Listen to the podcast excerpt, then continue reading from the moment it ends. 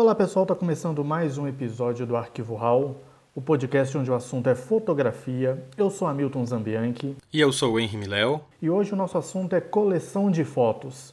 Mas antes, vamos para os nossos informes paroquiais.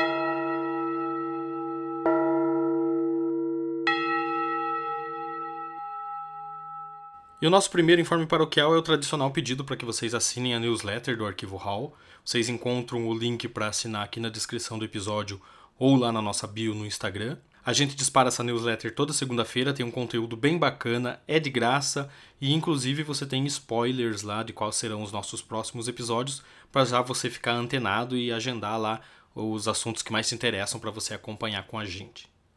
Além disso, pessoal, a gente gostaria de convidar vocês para nos seguir nas redes sociais, o Instagram, o arroba arquivo underline hall, e o Twitter, arroba arquivo hall, e também se inscrever no nosso canal do YouTube, que é o Arquivo Hall. Então, se você gosta aí de escutar uma playlist enquanto está editando foto, escuta lá os episódios do Arquivo Hall também, que estão todos lá.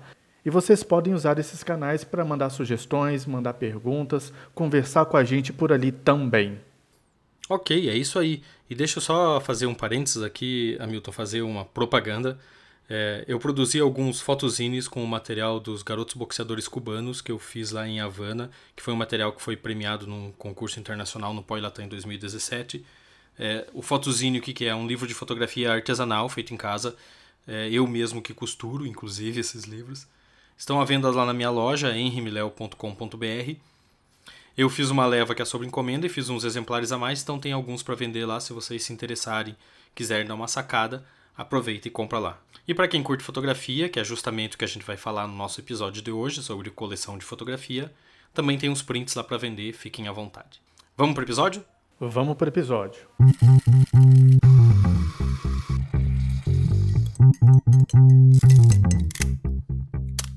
Colecionar fotografias é abrir a porta para um mundo de possibilidades.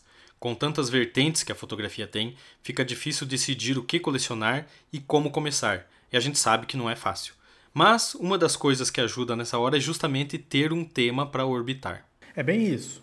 É, por exemplo, você pode colecionar fotografias de paisagem, de retrato, de um fotógrafo específico ou de uma época específica. Aqui o que importa é escolher o tema que você curte. Eu tenho a minha coleção de fotografias. Como eu gosto do tema humano e da fotografia de rua, eu percorro os sebos e as feiras atrás de fotos antigas que retratem o cotidiano. Geralmente eu passo um tempo garimpando em pilhas de fotos e consigo encontrar algumas que se encaixam nessa é, minha obsessão de coleção. Tem uma que eu gosto bastante que mostra quatro mulheres, lá pelos idos dos anos 20, sentadas na varanda de uma casa de madeira, usando os vestidos da época, cada uma com um prato no colo almoçando.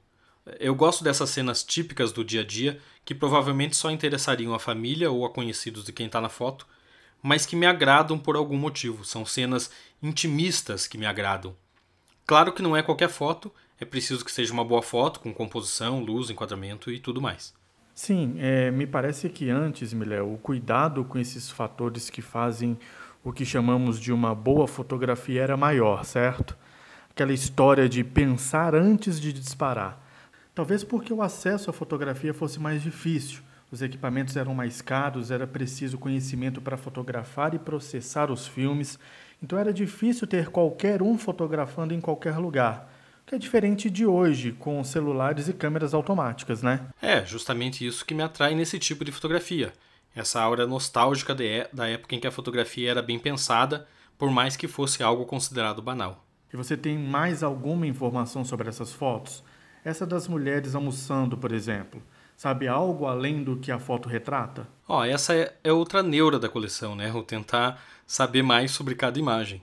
Nessa que eu usei de exemplo, eu sei que é em Blumenau porque atrás da foto está escrito o nome da cidade, mas não tem mais muitas outras informações não, infelizmente. É, e o que pode ser frustrante, né? É, sim, mas ao mesmo tempo é uma espécie de educação visual, porque além de você absorver elementos que podem visualmente ser interessantes de agregar no seu próprio trabalho, você vai aprendendo a identificar outros elementos, como arquitetura, vestuário, coisas retratadas na foto que te dão uma ideia de onde ela pode ter sido feita e de que época ela pode ter sido feita.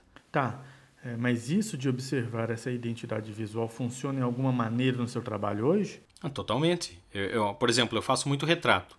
E eu gosto de usar alguns elementos dessa fotografia clássica antiga quando eu preciso produzir algo, principalmente em questão de iluminação e na forma como o cenário é enquadrado no retrato.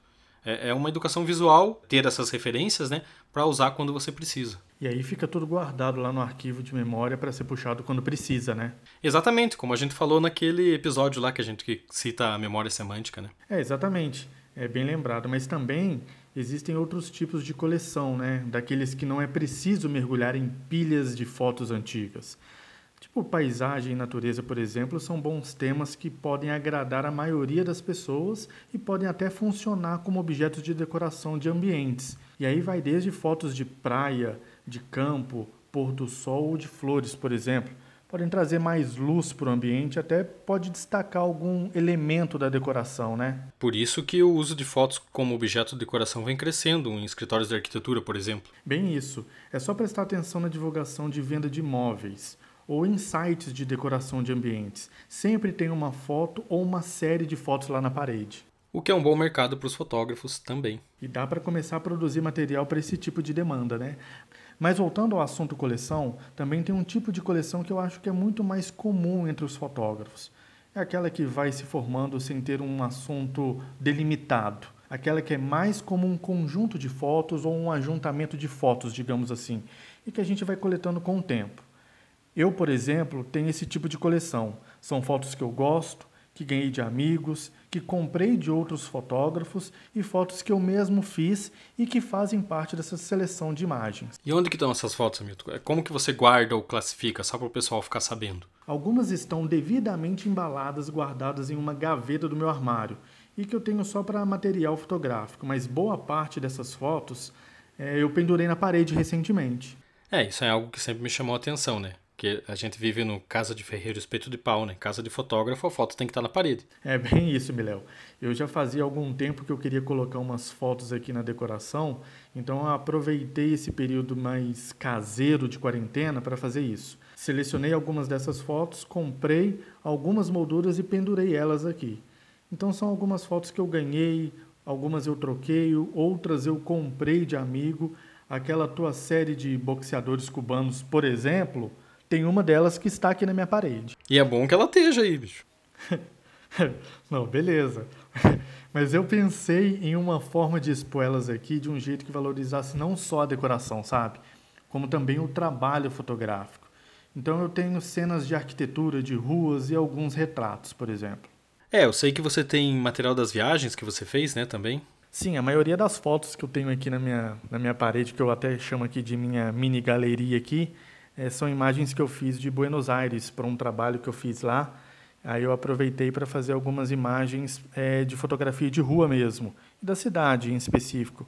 Então, grande parte dessas fotos que eu tenho aqui na parede são de Buenos Aires. É, eu fiz o mesmo, mas eu separei por paredes, assim. É, mas como assim? Por paredes? É, cada parede tem um tema ou uma seleção diferente. É como se cada uma fosse uma pequena galeria, entendeu? Essa tua ideia da galeria na parede, eu tenho cada parede como se fosse uma pequena galeria. Por exemplo, na entrada eu tenho as fotos minhas de lugares aonde eu fui fotografar. Então são paisagens de Havana, de Buenos Aires, de Santiago, de Ollantaytambo. Não, peraí, peraí. Ollantay o quê? Ollantaytambo. É, é a única cidade da era Inca ainda habitada no Peru. Eu fui até, até Cusco para fazer um trabalho e aproveitei para dar uma esticada até lá para fazer um trabalho extra. É um lugar muito massa, tem toda a arquitetura inca, com casas construídas com pedras, mas é uma cidade que ainda funciona, ela nunca deixou de ser habitada.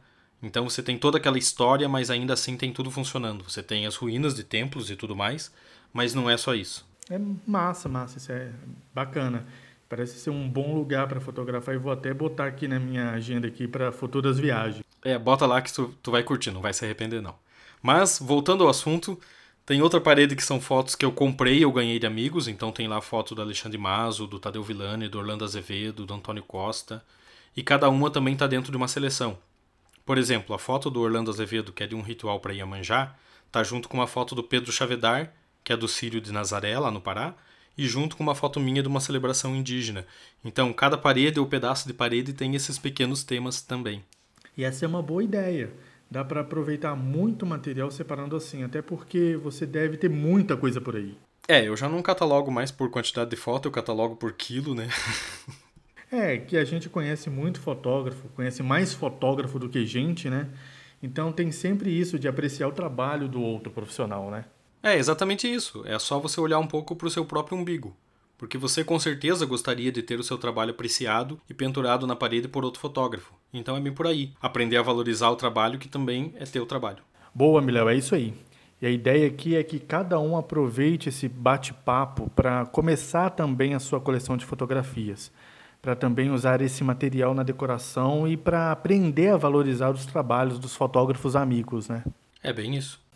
E é isso aí, pessoal. A gente gostaria inclusive de convidar vocês para comentar na descrição desse episódio, lá no Instagram ou no Twitter mesmo, que tipo de fotografia vocês gostam. Se vocês já têm uma coleção ou se pretendem começar uma coleção aí futuramente. Vamos bater um papo sobre isso. E dito isso, a gente vai ficando por aqui. Até a próxima. Valeu. Tchau.